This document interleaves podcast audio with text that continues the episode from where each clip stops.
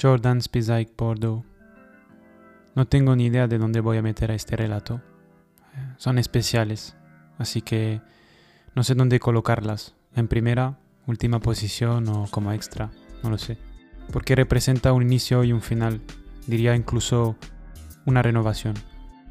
Es el primero, el number one, el que compré con mi propio dinero, que gané en mi primer trabajo de estudiante. Era 2012, unos meses después de su lanzamiento. Obama acababa de ser reelegido y había posado con este par junto a Spike Lee. Desde entonces, siempre me refería a estas zapas como las Obama. Era una época en la que los pares de Jordan se agotaban al momento, verdaderamente casi todos, ya fueran modelos retro o modelos como este, los llamados híbridos.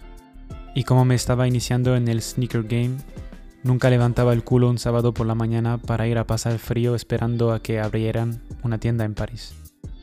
Por tanto, cuando no lograbas comprar un lanzamiento reciente, tenías que hacerlo bien en Wallapop o en eBay, o si no ibas a Opium en Chatley. Fue entonces, deambulando una tarde de sábado cualquiera por las calles parisinas, que entré en la tienda y lo vi, todo engalanado. El rojo ligeramente oscuro, el azul, el amarillo, un toque de verde, el negro, el gris claro, el 3M y ese elephant print tan apreciado cuando se ejecuta correctamente. La Jordan Spazike Burdeo.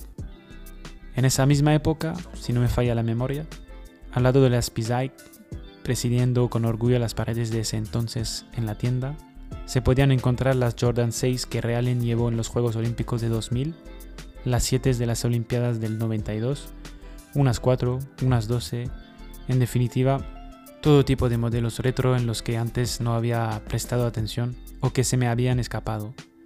Y aún así, seguía obsesionado con esas Spizike. No sé por qué este modelo híbrido me atrajo tanto en ese momento.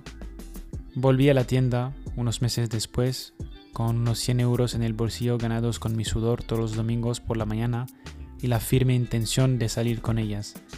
Las 11 Bread, que no. Las 4 Fire Red, paso. No, yo había venido para las Obama. ¿Fue acaso el presidente norteamericano y su imagen ultramoderna que yo tenía de él en 2012 o el hecho de que fuera Spike Lee el que hubiera estampado su huella en este par lo que avivó mi deseo? No lo sé.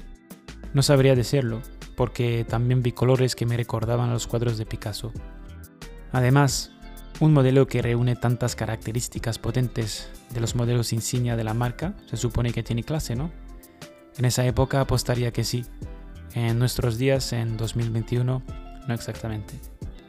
Pero no importa, porque siempre está entre las otras cajas de zapatos como una evocación de ese yo sin preocupaciones y más que contento de levantarse cada domingo por la mañana para ganar varias decenas de euros. A decir verdad, la tarde en la que escribo estas palabras en mi teléfono móvil tengo una visión distinta de estas deportivas. Me pregunto cómo el hecho de que sea un modelo híbrido hace que sean únicas ante mis ojos.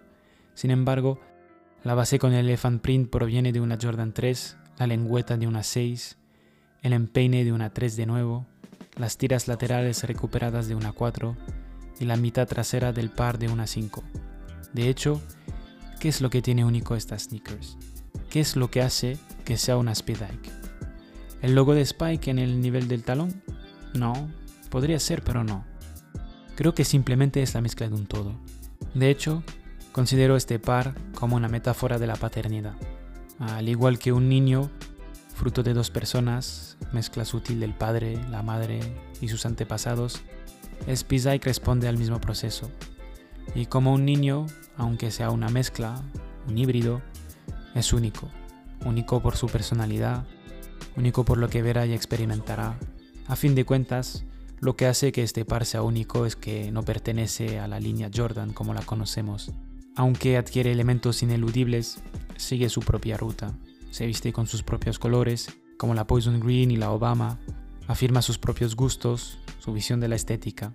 Tiene la forma que desea, el añadido del pequeño tab es prueba de ello. Del mismo todo que esta Spizike, el niño no pertenece a un linaje. Si bien es cierto que viene de algún sitio, de la unión de una noche o de una vida, pero él mismo elegirá qué ruta seguir, la línea clásica o la tortuosa pero fascinante ruta personal que el corazón, en cada latido, se esfuerza cada día más por emprender. Estoy convencido de que tú seguirás la buena. Tengo prisa, hombrecillo.